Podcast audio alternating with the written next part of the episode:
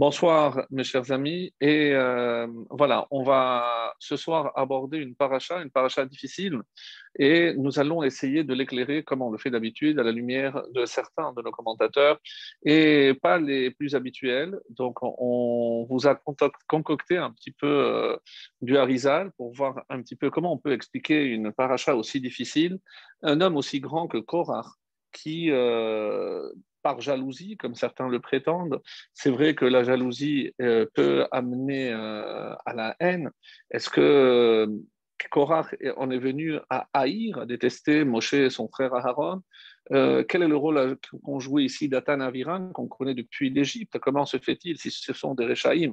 Comment on les décrit toujours? Comment fait, euh, comment ont-ils fait pour sortir d'Égypte? C'est la, question qu'on se pose toujours, euh, puisque normalement ils auraient dû mourir comme les autres Échaïm pendant la plaie de l'obscurité. Donc ils ont réussi à sortir, ils ont même traversé la mer Rouge, ils ont reçu la manne, et c'est les seuls, comme nous le dit Rachi en citant le Midrash, alors que Moshe avait donné l'ordre de ne pas en garder pour le lendemain, euh, eux ont désobéi, ils ont gardé une part pour le lendemain, et il y a eu évidemment des vers et tout a pourri mais on voit bien qu'ils sont euh, extrêmement récalcitrants. Et euh, comment Moshe a-t-il fait pour leur tenir tête? Et on va voir un, passage extrêmement gênant où ils refusent, alors que Moshe, le Moshe Rabbeinu les convoque, ils refusent. Et que fait Moshe? Il n'hésite pas à aller lui vers eux. Ça, c'est extraordinaire. Nos Chachamim vont apprendre de la démarche de de Moshe quelque chose d'exceptionnel, c'est qu'il faut toujours, toujours fuir la marloquette. Et c'est comme ça que c'est rapporté dans, dans, cette fameuse Gemara que je vous cite, dans Sanhedrin, Kuf Yud 110. Moshe Moshe a pris, a pris sa honte, a pris euh, tout ce que vous voulez, son orgueil, l'a mis de côté, et il est allé vers Datan Aviran.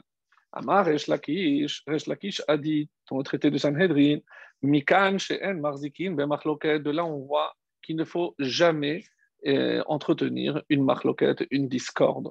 il faut savoir que euh, entretenir une marloquette, je peux être en désaccord avec quelqu'un, mais pousser la marloquette, c'est euh, un lab, donc c'est une interdiction de la Torah, comment je sais La Torah m'interdit expressément d'agir comme Korah et toute sa faction a fait. Donc, quelqu'un qui entretient la marloquette transgresse un interdit de la Torah et donc c'est considéré comme extrêmement grave. Et on apprend, bien entendu, de Moshe. Si Moshe a passé outre son orgueil, je ne sais pas si vous imaginez, c'est le, grand rabbin qui convoque quelqu'un et qui l'envoie balader, il lui dit non, mais ben, je ne viens pas. L'on est l'air. Ils ont dit clairement, on ne vient pas. Moshe ne s'énerve pas, Moshe ne s'offusque pas, et il prend ses affaires et il va vers eux. Donc, jusqu'où Et pour quelle raison Moshe agit-il de la sorte? Qu'avait-il d'Atanavian de si spécial? Pardon Que Moshe fera tout pour les ramener et essayer évidemment de les raisonner. Alors, il ne fait pas la même démarche avec Korah. Donc c'est assez étonnant. Et il faut comprendre que ici, comme l'explique entre autres euh, Abrabanel, il y a trois groupes.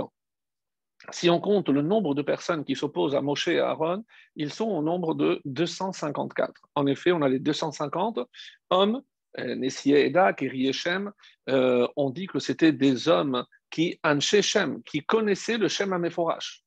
Donc, on n'est pas en train de parler de petits euh, qu'il a réussi à convaincre avec un argumentaire extrêmement convaincant. Non, il s'agit de très grands personnages. Et An Shechem, Keri et Moed, donc ce sont eux qui étaient appelés lors, des fêtes, Moed. Donc, c'était des Nessi et Eda, c'était les, les, Nessiim. Donc, n'allez surtout pas imaginer qu'il est allé essayer de convaincre le petit peuple. Non, c'était véritablement les plus grands. Et donc, on a 250 d'un côté. Et on va le voir d'ailleurs dans la sanction, puisque les 250 mourront par euh, le feu, comme Nadav et Avihu, au moment où ils vont apporter la Kétoret. Et on va en parler tout à l'heure. Par ailleurs, donc, on a Datan Aviran, il y a Datan Aviran, pardon, il y a On Ben Pelet. Mais On Ben Pelet, on sait, parce qu'il n'est pas par la suite, que c'est sa femme qui l'a sauvé. En effet, elle s'est découvert les cheveux et lorsqu'ils sont venus le chercher, eh ben, en voyant qu'elle avait découvert ses cheveux, ils n'ont pas osé le déranger et c'est comme ça qu'il a été sauvé. C'est d'où ce fameux enseignement que l'intelligence et le discernement d'une femme peut sauver son mari. Et on parle ici de la femme de On Ben Pellet.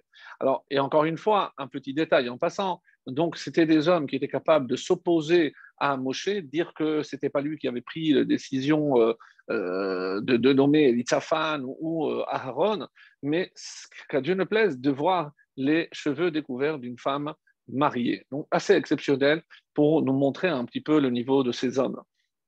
Et c'est comme ça que euh, on peut dire que c'est une histoire finalement de cheveux. Parce que qu'est-ce qui a entraîné malheureusement euh, Korah à cette révolte? C'est lorsque sa femme l'a vu dépourvu de tous les cheveux de son corps. Rappelez-vous que les Lévi'im avaient dû raser tous les poils du corps, et lorsqu'elle l'a vu, pareil, fait, mais enfin, mais comment tu t'es laissé faire? Non, mais Moshe aussi l'a fait. Je dis, mais oui, mais c'est pour t'avilir, mais qu'est-ce que ça veut dire? Toi, tu, es un Lévi, tu es le porteur de la famille de Kehat qui a mérité de porter le Haron. Comment il, et euh, ça, c'est après une version. Une autre version le dit Qu'est-ce que vous avez appris aujourd'hui?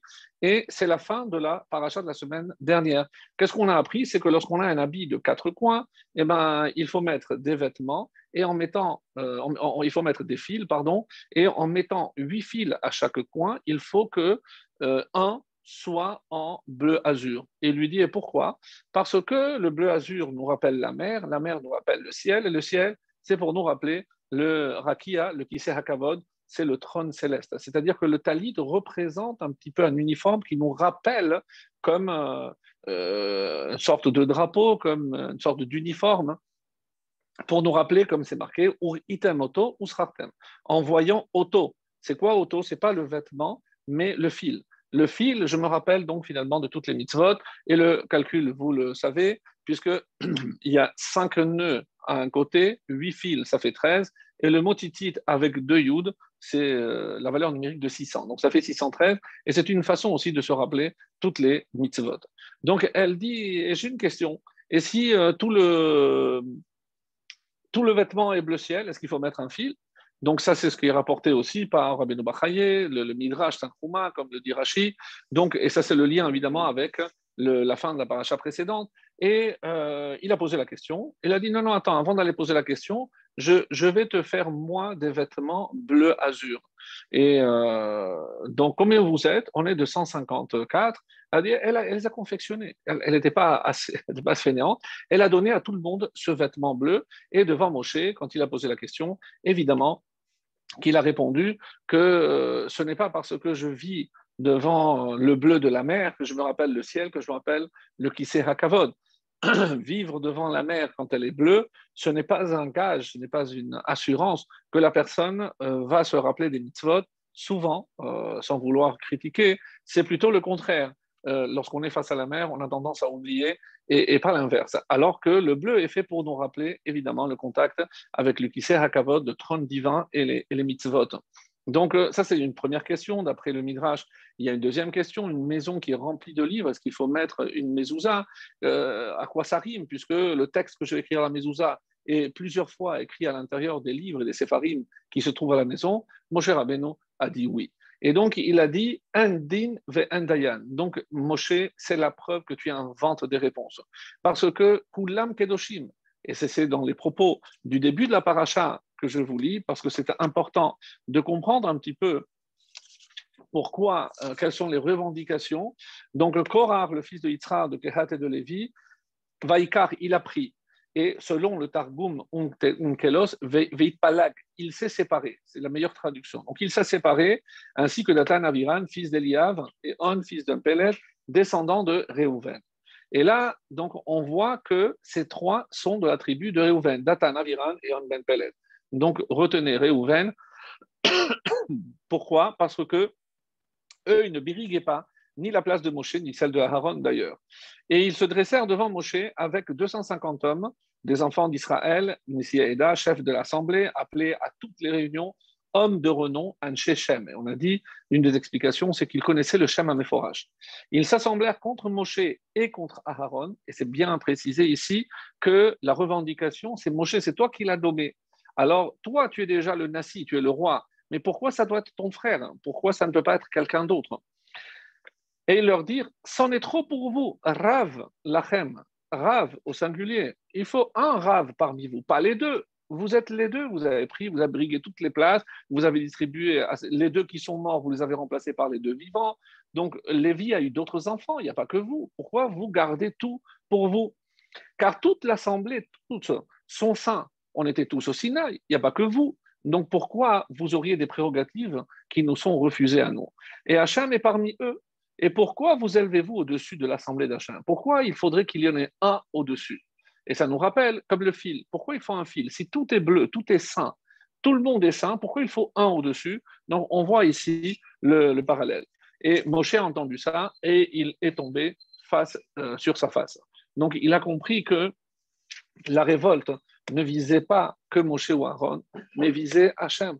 Pourquoi? Parce que mm, remettre en question le fait que les choix que Moshe a fait, les, lois que Moshe a transmises, que si jamais on, ose dire que c'est l'initiative que de Moshe ou de Aaron, ou que c'est lui qui a décidé et que ce n'est pas Hachem, on, est ici devant un danger tellement grave de dire que la Torah n'est pas du ciel. Donc, c'était extrêmement grave. Est-ce que Korach a mesuré la portée de ses propos avec évidemment tout ce qui va s'en suivre, comme vous le savez, et Moshe qui a toujours prié pour tout le monde, même pour la faute du Vodor, considérée la Vodazara la plus grave. Il a toujours prié pour le pardon. Il est toujours intervenu auprès d'Hachem pour le, bien du peuple. Et là, au lieu de prier pour que Hachem sauve et leur fasse voir la vérité, qu'il fasse des chouvas sur ces propos euh, qui, qui, sont euh, vraiment hérétiques en quelque sorte. Donc, qu'est-ce qu'il fait? Il dit que Hachem crée une punition particulière pour ces hommes. Ah, Moshe, on ne te reconnaît pas. Toi, d'habitude, si chesed, si avec une abnégation totale pour ton peuple, pour tous les membres de ton peuple, on t'a jamais vu, même le Mekoshesh celui qui a transgressé le Shabbat, tu as dit non, installe-toi, alors que c'était marqué, celui qui est le Shabbat, il, il faut l'enterrer. Alors, comment imaginer que Moshe demande quelque chose de particulier Est-ce que, comme vous dites, est-ce que c'est la colère? On ne peut pas imaginer ne peut pas imaginer, imaginer, que Moshe, dans sa colère, hein, demande une punition particulière. Il a décelé quelque chose de grave. Et comme on l'avait expliqué, euh, rappelez-vous, les années précédentes, une des erreurs de Korah, c'est comme il avait le roi Hakodesh. Alors imaginez déjà que cet homme avait le roi Hakodesh, il avait l'esprit prophétique. Et il a vu qu'il aurait un descendant qui serait l'égal de Moshe Aaron, Moshe euh, Aaron, Bekor Eshemo, ou Shmuel Bekor Eshemo. Comme dit, dans, dans, le psaume, on dit Moshe Aaron, ou Shmuel Bekor et Shemo. Donc, on met Moshe Aaron ensemble et Shemuel qui est euh, un descendant de, de Korah. Donc, quand il a vu ça, il s'est dit Moi, je ne crains rien parce que j'ai un descendant qui sera l'égal de Moshe et d'Aaron. Donc, je n'ai rien à craindre. Et c'est ce qui, évidemment, l'a induit euh, à, commettre cette erreur euh, terrible. Alors, donc, on a plusieurs questions. Donc, pourquoi Moshe n'est pas intervenu pour sauver euh, Korah? Et on a dit qu'il y a trois groupes. Et c'est pour ça que dans le chapitre 5 de Pirkei Avot, Ezi Machloket Leshem Shamaim, qu'est-ce que c'est une Machloket qui est Leshem Shamaim? Dans une bonne intention et une Machloket qui n'est pas dans une bonne intention. Si c'est dans une bonne intention, elle tiendra parce que on a un souci de rechercher la vérité. Alors que c'est l'Oleshem Shamaim, c'est lorsque forcément on a un intérêt quelconque de n'importe quel ordre. Donc ça, c'est pas l'Eshem Shamaim. Et on dit d'un côté, c'est quoi l'exemple l'Eshem Shamaim? Et on donne Hillel et Shamaim. L'Oleshem Shamaim, Korach, mais on ne dit pas et Moshe. Moshe n'est pas entré en Marloket. Korach Veradato. Et évidemment, ce n'est pas un commentaire de Pirkei Avot, mais qu'est-ce que la Mishnah ici de Pirkei Avot nous dit? N'allez surtout pas croire que euh, Moshe a répondu et entré en conflit avec, euh, avec Korah. Il ne l'a pas suivi. Il ne l'a pas suivi sur le terrain de la, sur le terrain de la certainement pas. Alors pourquoi la Mishnah dit que Korah fait Adato Parce que tous ne recherchaient pas le même but. En effet, est-ce que les 250 aspiraient à être Kohen Gadol? Est-ce que Datan ou Aviran est-ce que eux, ils prétendaient être aussi un Kohen Gadol, remplacer Moshe, remplacer Aaron Que Korah veuille remplacer Moshe et plutôt Aaron, d'après le plus grand nombre des commentaires. Donc, euh, mais, mais, mais les 250, qu'est-ce qu'ils recherchaient? Alors, et c'est euh, ce qu'on va ici voir. Donc, tous recherchaient un même but. C'est empêcher Moshe justement de les empêcher de faire ce qu'ils voulaient faire. Mais une partie était le Shem Shamaim. Et on va voir en, décrivant la, sanction de chacun de ces groupes. Donc, Korah ainsi que Datan Aviran, ils vont être engloutis par la terre avec les enfants. Donc, c'est assez incroyable. Comment imaginer que même les enfants, donc, pourquoi eux seraient coupables de, de, ce que les, les, parents ont fait? Donc, c'est une question euh, assez épineuse. Il y a évidemment des réponses. On, ne s'attarde pas pour l'instant sur cette question-là. Donc, je peux dire que Korah recherche les honneurs. Il veut, il est déjà extrêmement riche. Quand on dit que euh, pour nous, Korah, et on ne sait pas Comment Pourquoi Parce que n'ont eu le droit de récupérer de l'argent en sortant d'Égypte que ceux qui avaient été soumis à l'esclavage. Or, Korah de la tribu de Lévi, comme euh, Moshe Aaron, les cousins, donc eux n'ont rien pris. Pourquoi? Parce qu'ils n'étaient pas asservis. Donc, d'où a-t-il eu cet argent? Il y a un midrash qui n'est pas très connu, que j'ai entendu cette année, assez exceptionnel. Il dit que lorsque ils ont obligé les Juifs hein, à fabriquer eux-mêmes les briques, c'est-à-dire, au début, on leur donnait la matière première, donc les briques, et avec les briques, ils devaient construire. Après l'intervention de Moshe et d'Aaron, donc à la fin, dans le livre de Shemot, donc il leur dit maintenant, si vous avez le temps de vous plaindre, alors même le, le Teven, même la paille pour construire les, briques ne vous sera pas donnée. C'est à vous de vous débrouiller. Et ils avaient un quota. Et donc, qu'est-ce qui se passait lorsqu'ils n'avaient pas assez de briques pour construire ce qu'ils devaient terminer jusqu'à la fin de la journée, on allait chercher chez eux leurs enfants et on les, on les remplaçait les briques par leurs enfants. Donc, c'est comme c'est rapporté dans le Midrash. Et qu'est-ce que euh, Korah faisait entre-temps? Korah, qui n'avait pas besoin de construire, s'est dit, tiens, moi, je vais construire une, des briques, puisque tous les Juifs maintenant ont besoin de briques. Donc, il a commencé à construire des briques et il vendait les briques. Donc, il a profité de la crise pour s'enrichir. Et c'est comme ça qu'on dit qu'il s'est extrêmement enrichi. Donc, ça, c'est une version. L'autre version, on a dit non, c'est que c'est vrai qu'il n'a pas pris euh, les biens en sortant d'Égypte, mais il les a récupérés dans la traversée de la mer Rouge, parce que rappelez-vous, dans tous les chars, ils avaient mis tous les bijoux, et Korah, lorsqu'il a vu ça, il n'a pas hésité, il a raflé tous ses bijoux, toutes ses pierres précieuses, donc il est devenu extrêmement riche. Donc le voilà riche, le voilà avec les honneurs, il est euh, de la famille de Kehat, il portait le Haron, et malgré tout, il veut encore plus. Donc il a regardé parce qu'il ne supportait pas qu'il y ait un seul au-dessus de lui, c'était Moshe, ou si on peut euh, dire aussi Aaron. Donc il aurait été peut-être satisfait s'il était lui le Kohen Gadol, certainement. Mais on va voir que les 250 ne recherchaient pas la même chose. Donc, on a précisé que Datan Aviran, ainsi que Ben Pellet, qui sort euh, finalement de, la dispute, la, dispute euh, donc de quelle tribu ils étaient On a dit Réhouven. Eux, ils sont venus revendiquer autre chose. Moshe, il y en a marre. Donc, c'est vrai qu'après la faute du Vaudor, mais Hachem a pardonné la faute du Vaudor. Donc, pourquoi Réhouven a perdu son statut de Bechor à cause de la faute de notre patriarche, Réhouven, le fils de Yarakov, qui a changé la couche en la mettant. Et pourquoi il a fait ça? C'est pour ne pas humilier sa mère, Léa. Donc, il l'a fait dans une bonne intention. Il a largement payé. Donc, fini. Au moins que la tribu de Réhouven récupère ses droits, ses droits d'aînesse, parce que Réhouven est le premier fils de Yarakov Avinu. Donc, eux viennent revendiquer là, le droit d'aînesse. Donc, c'est légitime, on entend bien. Et les 250 Les 250, c'était, on nous dit, des Bechorot. C'était des premiers-nés.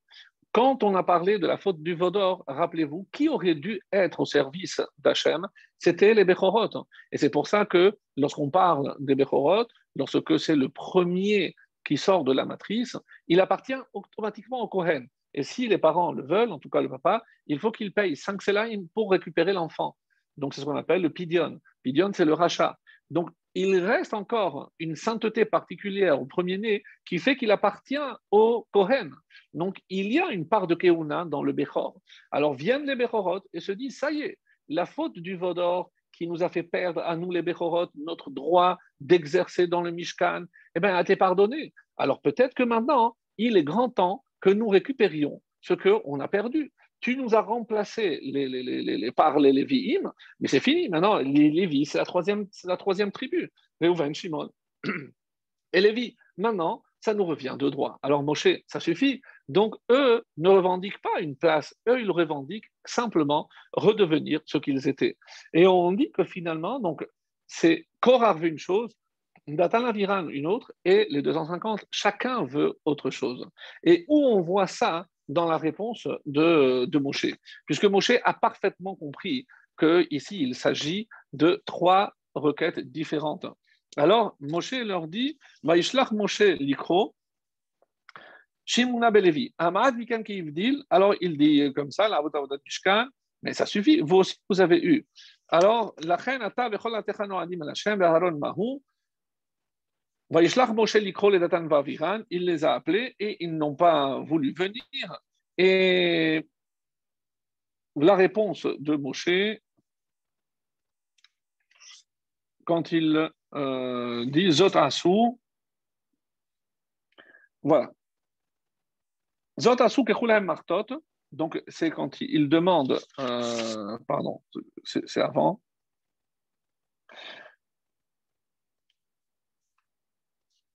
Vaipol Alpanav, excusez-moi, donc que je retrouve le, verset. Voilà, pardon. el Korach Moshe donc s'adresse pour répondre à Korach et à toute son assemblée et il dit Boker veyoda Hashem et Asherlo. Donc regardez maintenant dans la réponse comment ça se passe. Au matin, Hashem fera savoir qui est à lui, qui est à lui Tasherlo, premièrement. Ve'et Akadosh ve'ikri Et le saint, il l'approchera de lui, en parlant d'Hachem. Et celui qu'il choisira, il le rapprochera de lui. Mais est-ce qu'on n'a pas l'impression que Moshe ici répète trois fois la même chose? J'ai compris que demain matin, il va y avoir un test et Moshe et Hachem va choisir. Non. Hachem va désigner qu'est-ce qui est à lui. Donc, ça, c'était par rapport à Korah. Korah, tu crois que c'est moi qui dis Hachem va te montrer que c'est lui qui a tout décidé. Kadosh, écrivez là. Mais celui qui est Kadosh, il va le rapprocher. Donc, c'est, vous croyez que moi, je ne veux pas de la tribu des Réhouven mais ce n'est pas à moi de décider, c'est Hachem qui a décidé. Est-ce qu'il a choisi? Il n'a pas choisi les Bechorot, maintenant il a choisi les Lévi'im. Donc, dans la réponse de Moshe, il y a les trois arguments aux trois factions. Puisque chacun euh, réclamait quelque chose, Moshe a parfaitement compris les revendications de ce groupe et qui n'étaient pas d'accord entre eux, mais il a parfaitement répondu à cette question. On connaît la suite, il va prendre les 250, il va leur dire vous allez prendre un encensoir, Martha, et curieusement, on va décrire, Rachi ici va décrire la Martha, c'est donc un récipient, mais on l'a déjà vu puisque on a parlé avec les Kelim du Mishkan, mais Rachi ici précise, euh, donne une précision avec Yadit, avec un manche, un bâton. Alors, euh, il y a plusieurs avis, donc euh, un qui est très intéressant, pourquoi? Parce que si je dis qu'ils allaient l'offrir, parce qu'ils se sont tenus Petachaorel, ils n'étaient pas des Kohanim, ils n'avaient pas le droit de rentrer. Donc, et il y a un avis encore euh, plus curieux. Dis non, pour, c'est Korah qui donne l'idée. Pour qu'il ne nous arrive pas ce qui est arrivé à Datan et à Viran, je vous donne un conseil. C'est comme le, manche était trop court, quand ça a pris feu, et ils se sont brûlés là-bas, mais c'est comme ça qu'ils ont pris feu. Donc il faut faire un bâton plus long pour ne pas se mettre en péril. Donc jusqu'où va des fois euh, la pensée fourbe des hommes. Mais sinon, qu'est-ce qu'on dit? C'est que il fallait mettre sur le misbéar. Maintenant, la question, il y a 250 et euh, il y a des chachamim qui ont fait le, calcul. Mais combien de temps il faut pour que 250, si je compte à peu près 3-4 minutes, parce qu'il faut rentrer, il faut s'approcher, il faut verser, il faut ressortir, et que l'autre, 3 minutes en moyenne par personne. Multiplier 3 minutes par 250, donc c'est presque plus que 12 heures. Mais il a dit Boker, donc il fallait que ça soit euh, plus rapide que ça. Donc, et si je vois le Misber Hazahav, il faisait Ama al-Ama, c'est-à-dire 50 cm sur 50 cm. Oui, il était petit, parce qu'il n'y a que le Kohen qui allait et qui offrait la Ketored. Donc, euh, il n'y a pas besoin de beaucoup d'espace. C'était en or. Donc, forcément, c'est pas à l'intérieur, il n'avait pas le droit de rentrer. Donc, on peut dire euh, alors il y a Abrabanel et le Khatam Sofer qui donnent une réponse très étonnante, c'est qu'ils se sont tenus à l'entrée de la tente, Petah avec déjà les marteaux préparés, et à ce moment-là, Dieu les a foudroyés. Donc ils n'ont jamais offert quoi que ce soit. Ils s'apprêtaient à le faire, mais ils n'ont pas eu l'occasion, ils ont été foudroyés comme Nadav et Avihu, et ils sont morts brûlés. Et ce qui est curieux, et on va en parler aussi, c'est lorsque Moshe demande de récupérer ses encensoirs en méchochette qui étaient en cuivre et pour faire tipouille la misbéar, pour recouvrir le misbéar. Et pourquoi? Il a dit un zikaron pour nous rappeler. Et là, mes amis, c'est extrêmement gênant. Pourquoi? Parce que nous avons énormément d'exemples dans la Torah où je ne dois jamais rappeler l'effet d'un rachat, d'un méchant. Si par exemple, nous, euh, un homme, une femme est allée avec un animal, évidemment que l'homme est tué, mais l'animal aussi, pour ne pas humilier l'homme, pour ne pas qu'on dise c'est, c'est l'animal qui, même qu'on verra plus tard, l'ânesse de Bilam, elle est morte en même temps que Bilam. On ne peut pas euh, imaginer qu'on va dire Ah, ça c'est la fameuse euh, ânesse qui a parlé euh, de Bilam. Même pour un rachat comme Bilam, on ne laisse pas. Mais ça va beaucoup plus loin, mes amis. Donc on sait très bien que le Cohen n'avait pas le droit de rentrer avec de l'or le jour de Kippour. Pourquoi? Parce que ça rappelle le veau d'or. Et on ne peut pas imaginer que quelque chose qui vient nous accuser vienne aussi pour nous défendre. En euh, n'a sa dégore, comme dit l'Agmara. Donc, je ne peux pas dire une chose pareille. Et il y a d'autres exemples. J'en prends encore un ou deux, mais par exemple, lorsque quelqu'un est passible de la peine de mort, et on, par ce qu'il a. Ce qu'il a, qu'est-ce que c'est? C'est lapidation. Donc, si, avec la pierre avec laquelle je l'ai tué, donc après, j'ai l'obligation d'enterrer l'homme et d'enterrer la pierre aussi avec. Qu'on ne dise pas, on aurait pu dire, eh ben, si on la prenait, on la mettait chez nous pour nous rappeler, attention, regarde ce qui est arrivé parce qu'il a transgressé le Shabbat. Non. La Torah ne recommande pas ces méthodes. Au contraire, on ne veut pas humilier un homme même lorsqu'il n'est plus là. Donc cette pierre, ou si quelqu'un comme euh, la Torah le, décrit, s'il devait être euh, montré, donc on, le pendait, et une fois qu'on l'enterrait, il fallait euh, prendre la corde et l'enterrer aussi avec. Donc tous ces exemples pour montrer que ce qui a servi pour Avera, c'est inconcevable que je puisse l'utiliser pour la Kedusha. On est bien d'accord. Et comment Hachem ici demande à Moshe, prends ces encensoirs et ils vont être hôtes ils vont devenir un vrai signe pour les Israël. C'est qu'on est forcé de dire, mes amis, que ici, il n'était pas entièrement, entièrement coupable. C'est 250. Et il y a une marloquette de savoir lorsque Moshe dit Vera Kadosh, c'est seulement celui qui est Kadosh. Et comme on apporte la preuve que le mot Kadosh généralement désigne celui qui est attaché à la vie. Donc quand il dit Hakadosh, sachez qu'il y en aura un seul qui survivra tous les autres vont mourir. Et comment ils ont osé aller jusqu'au bout? Et euh, d'après les, commentaires, hein, donc euh, que représente le matériau qui est appelé nechochet, le cuivre? Et c'est comme ça qu'on explique que les trois matériaux essentiels qu'on utilisait pour le Mikdash, c'était l'or, l'argent et le cuivre. À quoi ou à qui sont comparés ces trois euh, matériaux? Abraham, c'est l'or, Yitzhak, c'est l'argent, et Yaakov Avinu, c'est le, cuivre, le nechochet. Alors, c'est curieux, pourquoi? Parce qu'on dit que chacun a subi une épreuve. En effet, Abraham, c'est dans le Kifshan Ha'esh, à Urkazdim, il a été prêt à se jeter dans la fournaise ardente. Donc, il a surmonté cette épreuve, et donc son attachement à Hachem est de l'ordre de l'or puisque lui n'a pas reçu d'instruction, c'est lui tout seul qui a tiré ses conclusions, donc c'était le plus pur, extraordinaire. Son fils Yitzhak aussi, il n'a pas fait moins, donc il est euh, l'argent, pourquoi? Parce que lui aussi, il a été prêt à se sacrifier sur le Misbéar. Donc c'est vrai que c'est son père qui l'a dirigé, mais même si ce n'est pas de l'or, on dit que grâce à cette épreuve, hein, donc Yitzhak a mérité d'être appelé, euh, comparé à l'argent. Et euh, quand on arrive à Yaakov, quelle a été l'épreuve de Yaakov? Alors, ouvrez grand les oreilles, parce que pour moi aussi, ça a été euh, une, révélation. Et, qu'est-ce qui est écrit? Alors,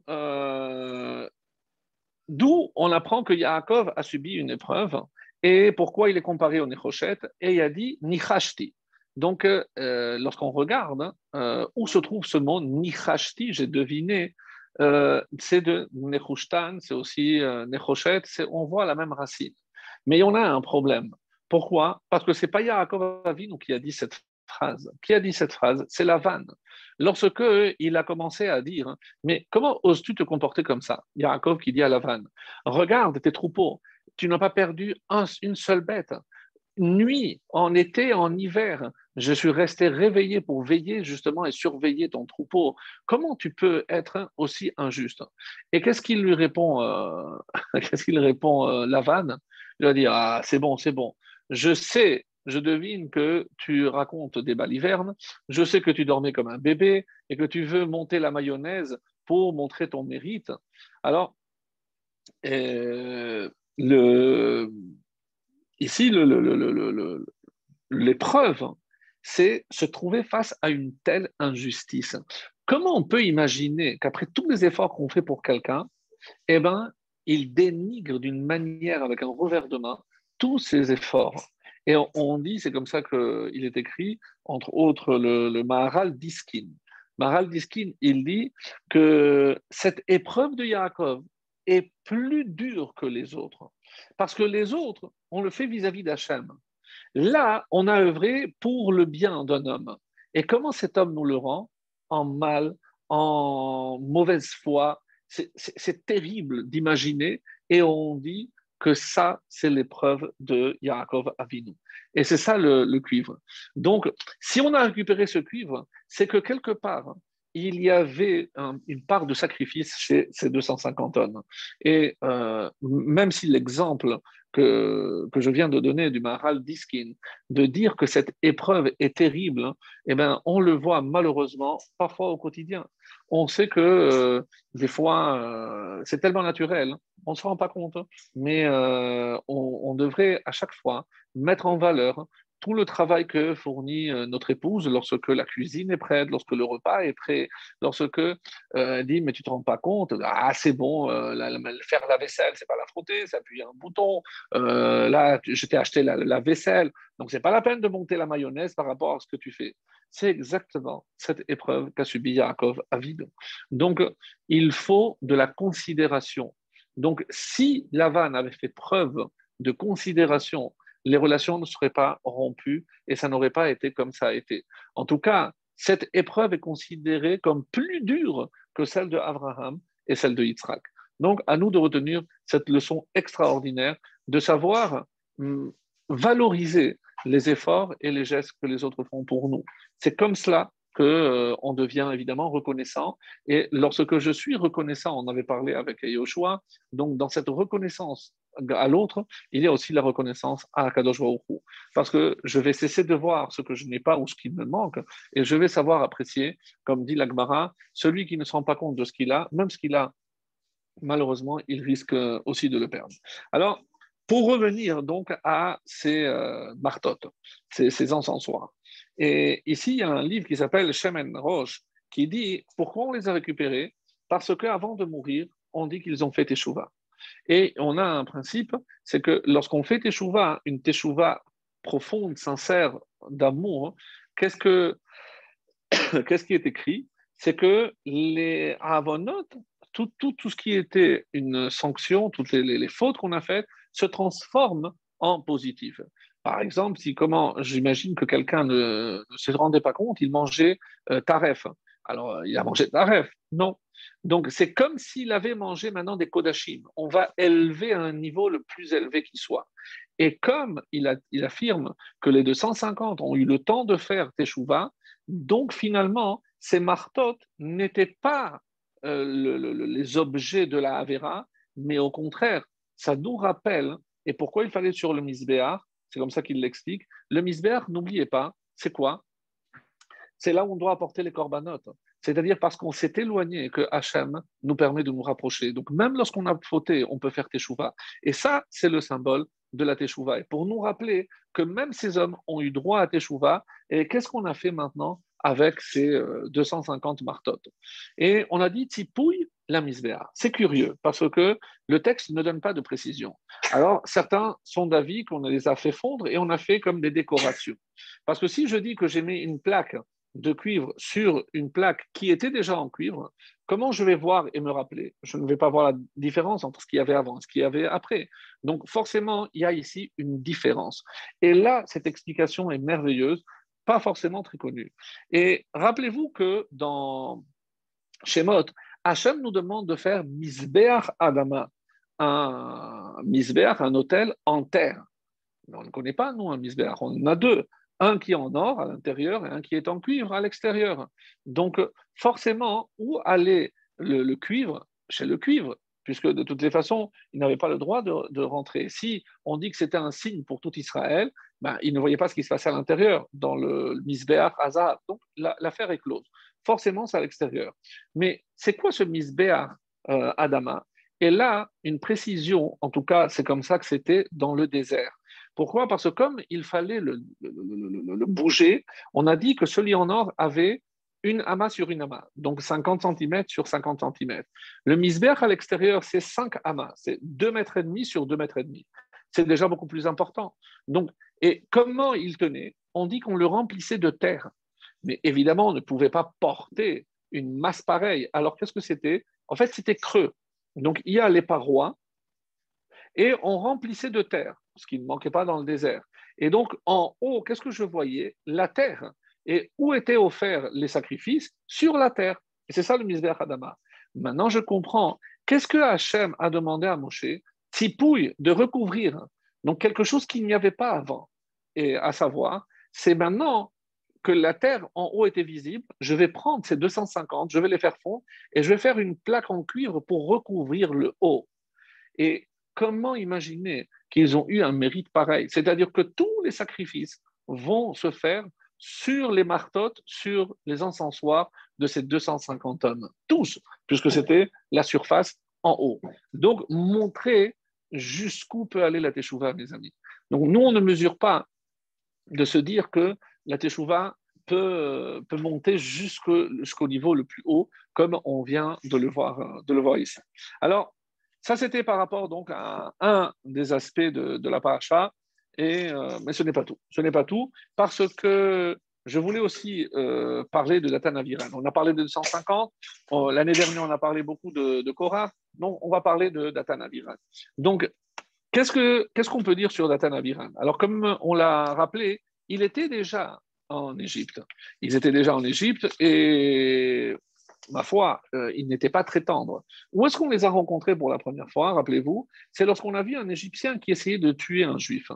Et lorsque le jour suivant, il a vu deux Juifs se disputer, il y en a un qui lui a dit, est-ce que tu vas tuer l'Égyptien? Donc on est forcé de dire qu'un des deux était celui qui était aussi la veille avec l'Égyptien. Et qu'est-ce qui s'était passé? Donc on avait vu, rappelez-vous, par rapport à Shelomit Bad Divri, donc l'Égyptien a voulu euh, prendre cette femme lorsque Datan s'est rendu compte. Donc, euh, ils se sont disputés. L'Égyptien voulu le tuer. Sur ça arrive Moshe, sauve Datan. Et le lendemain, pourquoi il se dispute avec Aviram? Et d'après un avis, Aviram était le frère de sa femme et parce qu'il voulait, il voulait donner le guet, et lui il a dit mais pourquoi tu vas donner le guet? C'est pas de sa faute. Donc ils sont rentrés en discussion. Alors il y en a, il y avis qui dit qu'ils étaient eux-mêmes frères, Datan Aviran. Donc c'est un peu compliqué puisque alors comment euh, il s'est marié? Alors c'était une demi-sœur. Bon, parce que c'est la tribu de Dan, et eux sont la tribu de Réhouven, donc ils n'étaient pas de la même tribu, donc je ne rentre pas dans ces détails. Donc retenons que c'était deux beaux-frères et qui se sont disputés. Donc, mais ce n'est pas la première fois qu'on les voit, mes amis. Et c'est comme ça que euh, dans Shemot, on dit Anashim. Donc, chaque fois que la Torah parle d'eux, on les appelle Anashim. Donc, c'est des hommes, des hommes importants. Parce que le mot Anashim n'est pas donné à n'importe qui. Donc, quoi, Datan Avira, vous êtes sérieux? Plus que ça. Et euh, comme Rachid va le dire, et chaque fois qu'on va voir le mot Nitzavim, et c'est comme ça qu'on va. Euh, Rachidi, Shene Anashim, c'est Datan Aviran. Sifte Chachamim nous dit pourquoi? Parce que là-bas, c'est écrit Shene Anashim. Et ici, Suruna Me'al Ahole Anashim. Et ici, on voit que c'est aussi Anashim. Donc, chaque fois qu'il y a Anashim, c'est Datan Aviran. Donc, incroyable. Quoi, ils étaient tellement grands? Alors, voilà ce qu'on euh, peut dire à ce propos. Et euh, c'est le Yalkut Reuveni. Va yelecha ivri le beto le garesh et ishto shenitmea donc, les, fameux Hébreux est allé pour divorcer de cette femme, c'est le Yalkut Reuveni. Shenitmea minamitri, Vativra Haïcha, Vataged le Aviram. Achiaïcha est allé se plaindre auprès de son frère Aviram. Vahiba Boker Shav Moshe le Machane. Et Matzah Datan Aviram Nitim. Sur quoi ils se disputaient Al Haget, sur le get qu'il voulait donner. Et là, c'est là où Datan va dire Quoi, tu vas me tuer comme tu as tué l'Égyptien donc Moshe a compris qu'avec ces hommes-là, il va lui prendre la poudre d'escampette. Donc, d'après un avis, il avait 20 ans, Moshe, et il va rester dans le désert de Midian pendant 60 ans, parce qu'il reviendra à 80 ans, la sortie d'Égypte, et 40 ans dans le désert, 120 ans, l'âge de sa mort. Et quel âge avait euh, Korah? 10 ans de plus que Moshe. Si pendant cet épisode, Moshe est âgé de 120 ans, Korah a 130 ans, donc il se considérait son aîné. Il, avait, il était plus âgé que Moshe Rabbeinu. Alors, en tout cas, qu'est-ce qu'il ressort de là?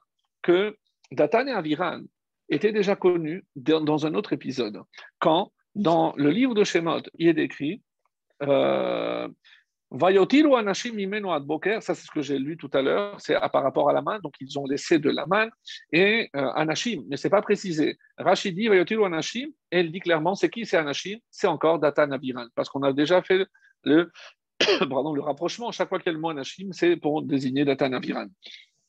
Alors, il y a le Maharal de Prague dans le livre Gevurot Hashem qui nous, dit quelque, nous révèle quelque chose d'extraordinaire.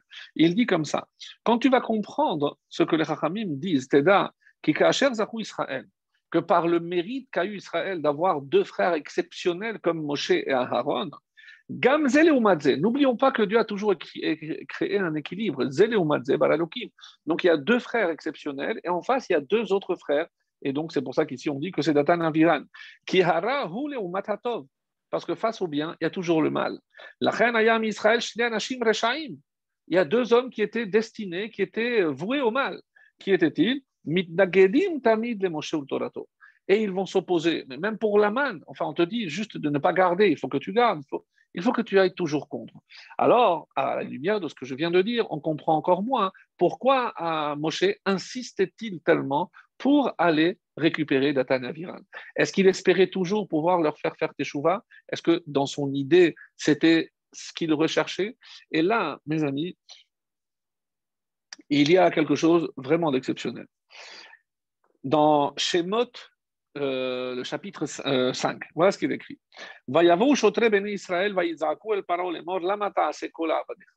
Lorsque, comme j'ai dit, maintenant, euh, vous n'allez plus avoir de la paille pour fabriquer les, les, les, les briques, c'est à vous de les fabriquer. Il y a donc les chautrés des Israël, les chotrim, comme aujourd'hui on peut appeler les capots, qui sont venus pour se plaindre devant, devant le pharaon. Mais ils sont déjà massacrés. Donc, on ne peut pas. Ils ont pris donc la défense. Ils ont pris la défense du peuple juif. Donc, on ne sait pas qui c'est, ces. Et en sortant, ils ont vu, ils ont rencontré Moshe Aaron, Nitzavim, Nikratam, Betzetam, et là, ils ont laissé éclater leur colère c'est parce que vous, êtes intervenu. Regardez maintenant le mal que vous avez entraîné euh, au peuple juif. Donc maintenant, c'est à eux de fabriquer. Vous vous rendez compte dans quel état vous vous avez mis. Euh, donc,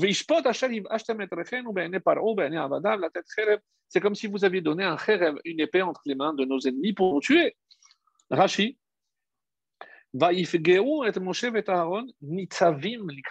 Ils les ont rencontrés alors qu'ils se tenaient debout dans le traité de Nedarim 64, il est dit Kol nitzim venitzavim, chaque fois qu'il y a le mot unitzim disputé ou nitzavim qui se tenait, hem datan. Il s'agit de Datan et Aviram. Quoi? Oui. Vedatan ve'aviram yatsu nitzavim petach avolehem. Comme on la voit dans la paracha, on dit que nitzavim, c'est toujours Datan Aviram. Donc, Moshe a été le témoin de l'intervention de Datan et Aviran pour sauver le peuple juif de, cette, euh, de, cette, ce décret énorme qui pesait sur leurs frères. Ils se sont mis en danger parce que Pharaon aurait pu dire, mais de quoi vous vous mêlez, vous aussi, allez, on va vous exécuter. Donc, lorsque Moshe a vu le jusqu'où Datan et Aviran ont pu aller pour sauver le peuple juif, Moshe s'est dit, ce n'est pas parce qu'on a un différent, nous et eux, que ces hommes sont forcément mauvais. Et ça, c'est une pensée extraordinaire. Quand on demande de juger l'homme toujours, adam on avait déjà donné cette explication chassidique, kol adam, ne regarde pas le mal ponctuel qu'il a fait. Regarde Kol Adam, parce que c'est évident que par ailleurs il fait du bien. Regarde comment il se comporte avec toi, Moshe. Mais il s'est mis en danger de mort pour sauver ses frères juifs. Donc tu ne peux pas dire que il est entièrement mauvais. Et comme il avait été témoin, et regardez, parce que ce n'est pas tout, on va aller encore plus loin. Parce qu'on a répondu, on a posé la question, mais comment ils sont sortis? Malgré tout, ils ont refusé de sortir. À un moment donné, lorsque les peuples, le peuple juif est sorti, et le texte dit que Pharaon s'est rendu compte, on lui, on lui a rapporté, et ils sont perdus parce qu'ils tournaient en rond, et on le sait, c'était volontaire pour les forcer à les poursuivre, pour qu'ils se noient dans la mer Rouge. Et qu'est-ce qui s'est passé? Regardez. Va, donc, on est dans Shemot, le chapitre 14, le verset 3, un des versets les plus bizarres. Si on analyse, on a, des fois, on n'a pas les yeux pour voir des choses qui, sautent aux yeux de, façon incroyable. Je, le lis. Ve'amar paro livne Israël.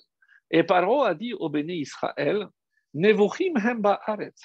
Ils sont perdus dans la terre. Sagar mamidbar. Le, le, le, le, désert les a encerclés.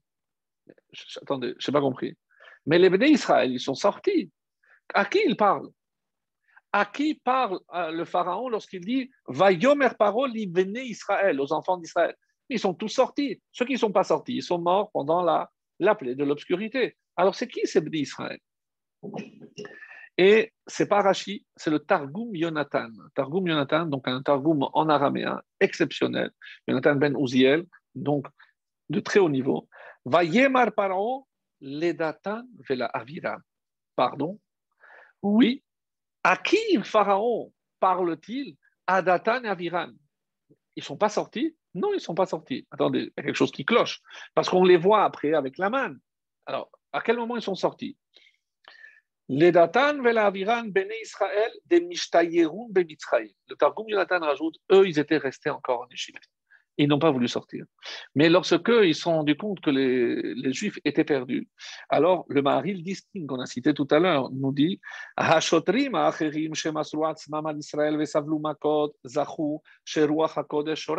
donc, on a vu que ces chotrim, ils ont le roi HaKodesh. Rappelez-vous, c'est les 70 qu'on a choisis, on les a choisis parmi ceux-là. Eux, ils n'ont pas accepté de sortir. Les ficha, mitzvah alors par quel mérite? Et euh, un, avis dit, si on regarde bien, donc vous vous regarderez après les détails parce que j'ai encore des choses à dire, c'est que à deux moments, on dit que les bénis Israël, ils ont traversé la mer Rouge. Une fois, on dit à pied sec sur dans la mer, une fois, on dit dans la mer à pied sec. Et écoutez bien, parce que c'est une explication qu'on n'a jamais entendue. La première fois, c'est les bénis Israël. Mais lorsque Datan Aviran ont compris qu'avec Pharaon, il n'arriverait à rien. Et qu'ils voyaient que les Israël étaient perdus dans le désert, ils ont décidé de les rejoindre. Et, mais entre-temps, les Israël étaient déjà passés et les Égyptiens étaient en train de passer. Eh bien, écoutez ça. Hachem a rouvert la mer pour Datan et Aviram. Et qui le sait? Moshe. Alors il se dit, si Hachem est capable d'ouvrir la mer pour Datan et Aviram, même si maintenant il refuse de venir me voir, mais c'est qu'ils ont un mérite exceptionnel. Donc, je vais ravaler mon orgueil et je vais aller moi les voir. Parce que s'ils ont eu ce comportement, si Hachem a fait de tels miracles pour eux, alors ils méritent que je fasse ces efforts. Et c'est dans l'écouter Sirot, c'est le rabbi qui dit, c'est ce que je suis.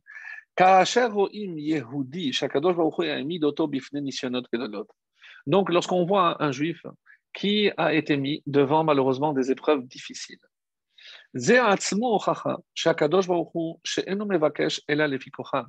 C'est la preuve que Hachem n'envoie des épreuves qu'en fonction de, de, la force de la personne qui devra affronter et surmonter cette épreuve. Et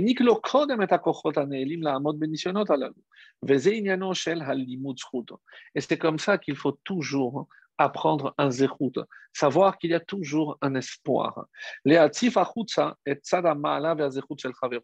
Donc, si moi aussi j'étais capable, comme Hachem, de voir le zéchout, le bon côté que l'autre a, Savoir que s'il est là, c'est que Hachem veut qu'il soit là. Donc, il a certainement un mérite que je ne connais pas. Et c'est comme ça qu'il peut surmonter les épreuves. À ce propos, il y a une histoire que j'avais entendue magnifique. C'était deux Bahurim, deux Shlichim de, de, de Chabad, qui étaient partis de Miami, où ils habitaient, à deux heures de route, dans une prison parce que euh, il y avait une mission extraordinaire où ils recensaient aux États-Unis, on peut donner la religion, et chaque fois qu'ils savaient qu'il y avait un, juif qui était en, prison, et eh ben, même si la visite n'était que de cinq minutes, mais il lui apportait des cadeaux, il lui apportait des téfilines. Donc, le fait qu'ils sachent que quelqu'un pensait à eux, c'est assez exceptionnel. Et donc, ils étaient de retour, et ils se rendent compte que sur la route, donc le, réservoir était quasiment vide, et ils se sont dit, mais on n'arrivera pas, comment on va faire? Euh, nos, parents nous attendent, c'était deux jeunes. Et alors, ils s'écartent, donc ils ont vu, et euh, évidemment, c'était déjà le soir, et donc ils ont vu une pompe d'essence, mais c'était fermé. Alors, ils ont commencé à taper, c'était tard le soir, il y a un jeune qui dit, mais dis-moi, pourquoi pour qui vous pensez?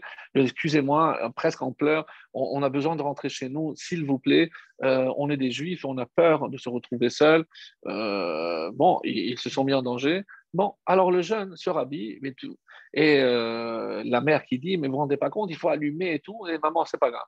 Le jeune redescend, il allume tout, il fait le plein et dit, est-ce que vous, vous, êtes, pressé? Je dis, pourquoi? Je voudrais vous montrer quelque chose. La vérité, j'aurais dû avoir peur, mais il rentre dans une pièce hein, et il voit un, monsieur âgé de 85 ans, très âgé. Et il dit, papa, les gens que tu attendais sont arrivés. Alors là, stupéfaction, on attendait, mais on ne savait même pas qu'on allait venir, mais de quoi il parle? Et il dit écoutez, il remonte la manche et il montre les numéros. C'était un survivant de la Shoah. Il a dit lorsque j'ai survécu, j'ai vu comment on a tué mes parents, mes frères et sœurs.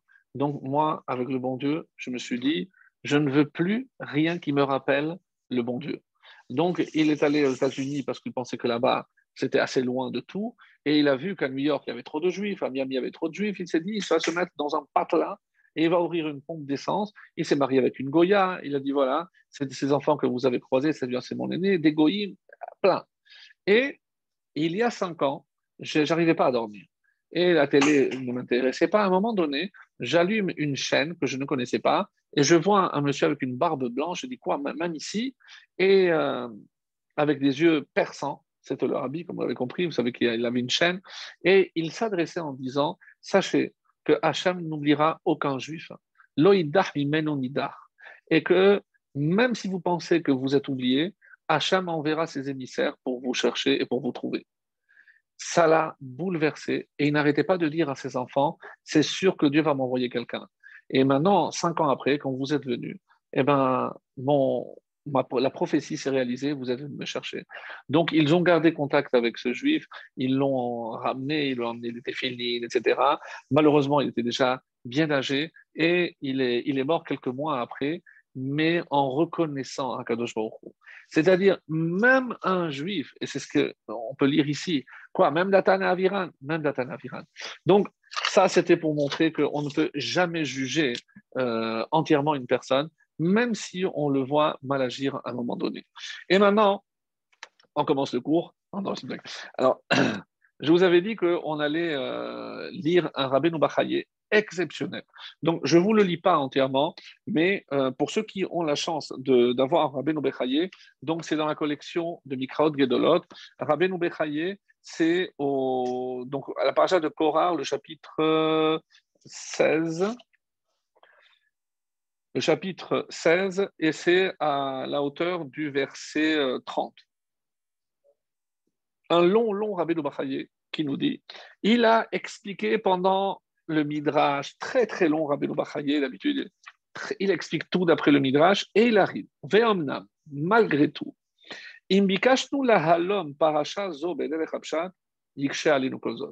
même si on voulait véritablement avancer et expliquer cette, euh, cette paracha selon le pshat, il nous serait très difficile.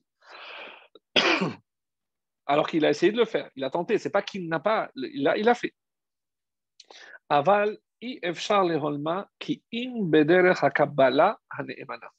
la seule façon d'expliquer cette paracha, c'est d'après la Kabbalah fidèle, la vraie Kabbalah, les vrais sodotes de la Torah, les secrets de la Torah.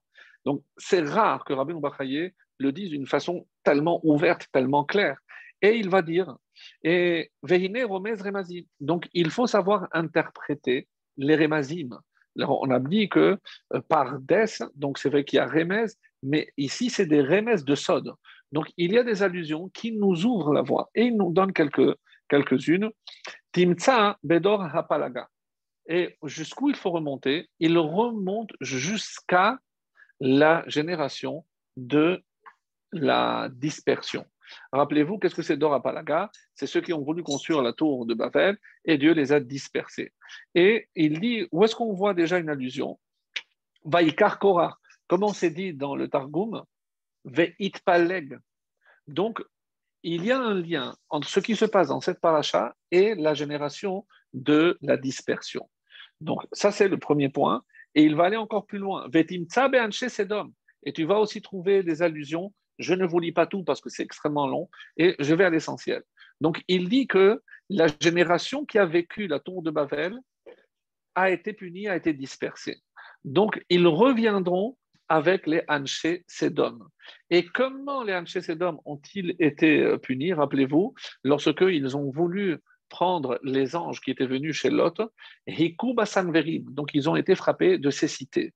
Quelle est la phrase que Datan et Aviran prononcent ah, Est-ce que tu veux nous rendre aveugles donc, il, y a plein, plein de, détails comme ça. Il dit Voilà ce qui est écrit pour les Anche Sedom. Et Anche Sedom, il y a marqué Anche ou Parachazo. Et dans cette paracha, il y a une allusion très claire dans le verset qui dit Vayakumu, ils se sont dressés, l'ifne Moshe. On ne dit pas ils se sont dressés. Qu'est-ce qu'il dit? Vayaraouilomar al Moshe. Donc ils se sont dressés sur, contre, mais pas avant. Et qu'est-ce qu'il dit? Ramaz kiayou l'ifne. Parce que d'où ils viennent? Ils viennent de bien avant Moshe. Autrement dit, Moshe a compris que cette génération était une génération qui, vient de la dispersion et de Sédom. Et Sédom, ils ont dû réparer la faute de la tour de Babel, ils ne l'ont pas fait, et ils reviennent maintenant ici. Et c'est pour ça qu'on les appelle Shem, parce que c'était des descendants de Shem. Et c'est des hommes de Shem. Nous, on a dit des, noms de renom qui connaissaient le le forage, mais d'après ça, c'est autre chose. Et Unkelos le dit clairement, Vaikar, Veit Pelig, il s'est mis, il s'est séparé. Donc c'est là, il s'est. Ramaz Aldor Apalaga, Veiskil Began Beonsham. Qu'est-ce qu'ils disent? Ils disent à Moshe, qu'est-ce que tu as l'intention De crever les yeux de ces hommes? Pourquoi il prend cet exemple? Parce que c'est ce, que, ce qui s'est passé à Sédom. Tu veux refaire ce qui s'est passé à Sédom. Donc Moshe comprend ici que cette génération était venue pour réparer la faute de, l'époque de Noir et la faute de Sédom. Et donc, je, ne dirai pas plus.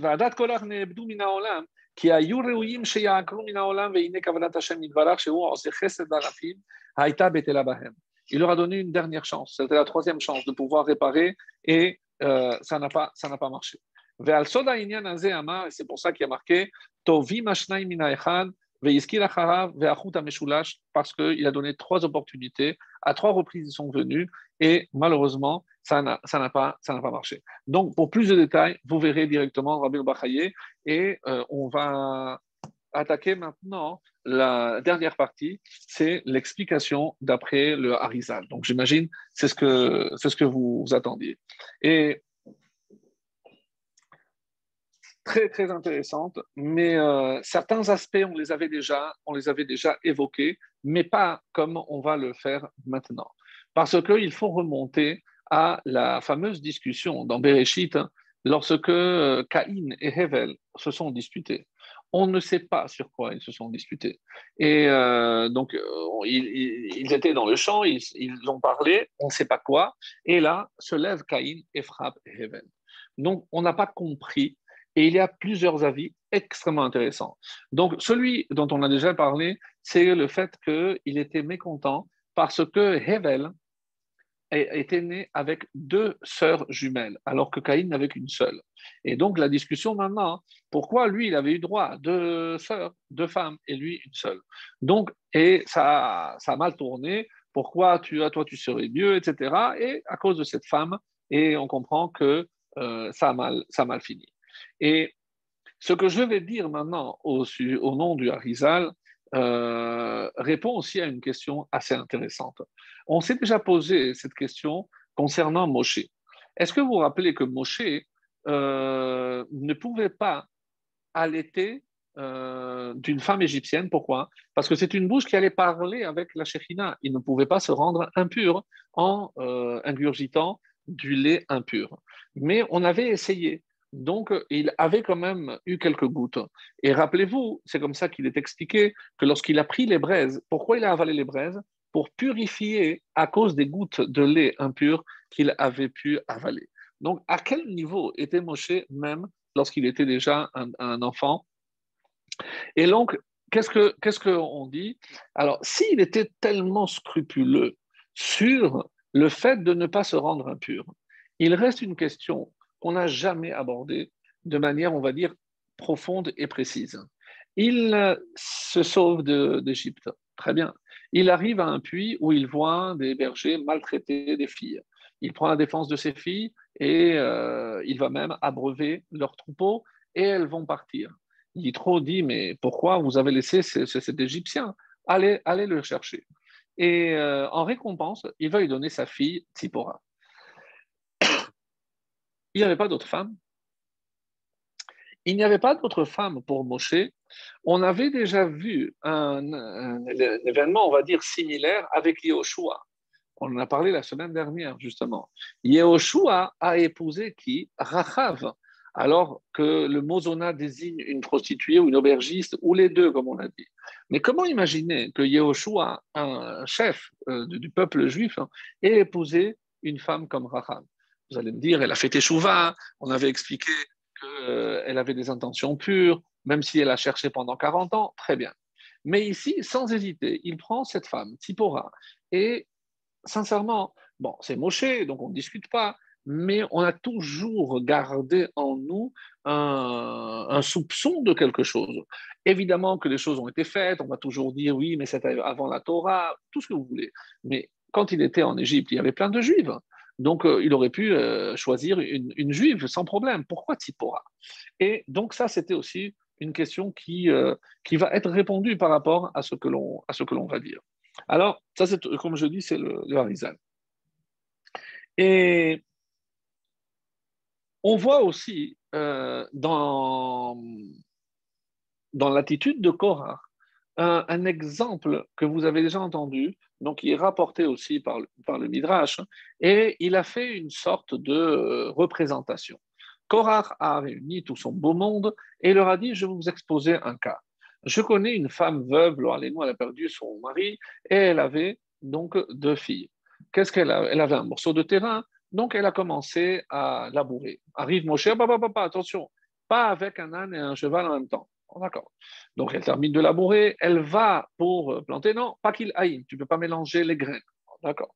Après, elle va pour moissonner. Attention, il faut laisser les quêtes, tout ce qui tombe, euh, ce que tu as oublié, laisser les coins pour les pauvres. Donc il faut tout laisser. D'accord. Elle laisse. Et bon, après, elle prend le reste. Et qu'est-ce qu'il fait? Non, mon cher, non, non. Il faut faire la trumot et maasot, il faut penser au Kohanim, à Lévi'im, il faut donner les trumot. Quand elle a vu que c'est tellement compliqué, elle a dit, bon, la vérité, c'est que c'est trop compliqué, je vais vendre ce terrain et je vais acheter deux moutons. Avec le mouton, je vais vendre, je vais tondre la laine et je vais vendre la laine. Donc, elle a acheté, elle a vendu le terrain, elle a acheté deux moutons. Et là, lorsque elle va Reshit Gez, à qui on doit donner la, première tonte, au Kohanim. Donc elle a dit attendez, mais là, c'est, alors il faut attendre. Elle a dit si c'est comme ça, euh, elle a eu déjà euh, le, mouton avait eu, euh, la brebis avait eu un petit, et euh, dit Ah, c'est le Bechor, il faut le donner aussi au poète. Alors, le, le Bechor, il le donne, la tonte, il la donne. Elle a dit bah, Si c'est comme ça, bah, je, vais, je vais faire la shahida, je vais les manger. Elle fait la shahida, Aaron arrive. Attention, il faut donner la keva, les intestins, l'estomac, la joue, toutes les parties pour le Kohen. Alors, euh, dit Mais vous vous rendez compte mais c'est pas possible. C'est ça ce que Moshe veut nous faire croire, c'est ça la Torah. Alors, arrêtons-nous un instant. Ils sont dans le désert. Il n'y a pas de veuve. Personne ne mourrait. Vous allez me dire, oui, peut-être les, les, les, explorateurs. D'accord, personne n'avait de terrain. Personne n'avait de, on ne labourait pas dans le désert. Donc c'est complètement hypothétique. Mais il a très, tellement bien joué le jeu qu'il a réussi à les convaincre et c'est comme ça qu'il les a gagnés à, sa, façon. Alors, le Shlach HaKadosh, le Shneluchot Abrid, il dit, mais c'est pas possible, dans le désert, il n'y a rien de ça. Et c'est curieux, pourquoi il a choisi le sadé, la terre et les moutons? Il aurait pu sortir d'autres exemples. Par exemple, que euh, s'il y avait des animaux, etc., ou le, d'autres, exemples. Pourquoi précisément cela? Et là, on va expliquer, euh, toujours d'après euh, le Shlach HaKadosh, qui cite le Harizal, et aussi on trouve cette explication selon le Rabbi Chaim Vital, l'élève du Harizal, le Shlach HaKadosh, et tout ce que je vais dire à présent, c'est un petit peu euh, tout, ce qu'on on a dit. Alors rappelez-vous, c'est que comme c'est marqué dans la Sanhedrin 110, que là-bas, ils ont suspecté euh, Moshe de Eshetish. Et Eshetish, on avait donné une explication très intéressante. Vous regarderez, l'année dernière, on avait parlé de ça mais c'est pour montrer à quel point on soupçonnait Moshe de tout, pour éviter que, euh, ils ont sorti une rumeur, pour éviter que les femmes aillent demander, poser les questions à Moshe, parce qu'ils ne faisaient plus confiance aux réponses de, Moshe Rabbeinu. Et là, on arrive donc à Caïn et Hevel, parce que tout a commencé précisément chez Caïn et Hevel. Donc, lorsque on a dit que l'une des réponses, c'était parce que à cause de cette fille, à cause de la deuxième sœur. Et quand euh, Caïn a peur parce qu'il va, être tué et, euh, l'émer, c'est celui qui va finalement venger et Caïn va mourir, et on dit que Shiva Taïm Yukam, il se lèvera sept fois, tous les sept ans, tous les 70 ans, ce sont différentes explications. Mais dans le mot Yukam, on dit que Caïn sera obligé de revenir au moins trois fois. Yukam, rappelez-vous, le même c'est le Mitri. Donc, quand il y a le Mitri qui est Caïn, donc, en face, on a Moshe. Et qu'est-ce que c'est Moshe? Hevel. Donc, et qu'est-ce que Moshe fait au Mitri? Il le tue. Donc, ça, c'est la vengeance par rapport à Caïn Hevel. Ensuite, il y a Yitro. Donc, Yitro, c'est celui qui s'est converti. Et comment Yitro, il répare la faute de Caïn? Il lui donne Tzipora. Et vous avez compris. Qui est Tzipora? C'est l'âme de cette deuxième sœur qui revenait à Hevel. Donc, du coup, maintenant, Moshe récupère ce qui était son dû en tant que Hevel. Et c'est comme ça, par exemple, que Rabbi Chaim Vital dit. Et pourquoi ces trois fois? C'est Nefesh, c'est l'Égyptien, Roar, au niveau de l'esprit, c'est Yitro, celui qui se convertit, et euh, Korah, oui, mes amis, Korah, c'est le dernier. Korah, c'était Caïn. Et donc, on comprend maintenant cette opposition entre Caïn et Moshe. C'est le dernier épisode de la, de la guerre, oui, de la guerre entre Caïn et Hevel. C'est incroyable. Et là, la seule façon de réparer la faute de Caïn, et c'est pour ça qu'il dit, c'est pas parce qu'il était jaloux, c'est pas parce qu'il y a la marloquette. D'après cette explication du Harizal magnifique, qu'on retrouve aussi dans le Shlach HaKadosh. Et, euh, parce que rappelez-vous que comment ils s'étaient répartis, il y en a qui disent que la dispute, c'était par rapport à la répartition. Comment ils se sont répartis? Caïn a pris la terre, Adama, et Hevel a pris les animaux, ce qui est au-dessus. Ça vous dit quelque chose, la terre et les animaux? C'est l'exemple de Korah. Qu'est-ce qu'il a dit? Il y a la terre et après les animaux. Et pourquoi ces deux-là? Parce que c'était la source de la dispute. J'explique. et euh, il y a un livre magnifique qui s'appelle Sefer Imre Shefer du Rav Kluger, qui cite un Rakenati, un kabbaliste magnifique. Et il dit quel rapport maintenant avec les habits de, de, l'utalit Parce que comment je peux faire l'habit? Il me faut de la laine. Mais Caïn, qui avait la terre, n'avait pas de laine, il n'avait que du lin. C'est pour ça qu'apparemment, il a offert que du lin. Et Caïn, lui, donc, il ne pouvait pas offrir plus. Et quand il a dit, mais comment je vais faire maintenant le talit? J'ai besoin de la laine. Donc, on ne peut pas répartir le monde comme ça. Et le, Sefer Imre Shefer, il ne répond pas le deuxième exemple du Sefer Torah. Mais comme on est intelligent, on peut le déduire nous-mêmes. Parce que pour écrire un Sefer Torah, de quoi j'ai besoin? Si je dis que Caïn garde la terre et que Hevel garde les animaux, sur quoi je vais écrire j'ai besoin du parchemin, donc j'ai besoin des animaux. Donc sur quoi ils, discutaient On ne peut pas répartir le monde. Toi, tu prends le bas et moi, je prends le haut. Sinon, on ne pourra pas faire les mitzvot. Il faut qu'on reste ensemble. Ah non, on a décidé comme ça, tac, sans discuter. Maintenant, on retrouve la même discussion entre Moshe et Korah. C'est Hevel et Caïn. Sur quoi ils discutent? Sur le talit à cause de la laine, donc comme Caïn et Hevel. Pour le Sefer Torah, à cause du claf, parce que j'ai besoin de la peau des animaux. Donc tout rentre magnifiquement bien. Et je comprends, à, la lumière de ces explications merveilleuses, que ici, on n'a vraiment pas une, vision d'ensemble. Et quand Rabbeinu Bachaye disait que on ne peut pas expliquer d'après le Pshat, parce que imaginez que Korah, c'est une question juste de statut, parce qu'il cherchait évidemment que c'est beaucoup plus profond que cela. Et maintenant, tout rentre parfaitement dans l'ordre, parce que finalement, c'est comme ça qu'il fallait réparer la faute de Caïn. Et il y a un, autre, parce que ça, c'est la cerise sur le gâteau. Donc, il y a aussi, qu'est-ce qui a marqué? On dit que, alors, j'ai pas, je ne l'ai pas noté parce que je n'ai pas eu le temps, et euh, par rapport à euh, une phrase où euh, je, je, la donnerai plus tard, parce que c'est vraiment dommage de, perdre de temps, et c'est surtout que je ne me rappelle pas, je vais pas perdre de temps à chercher.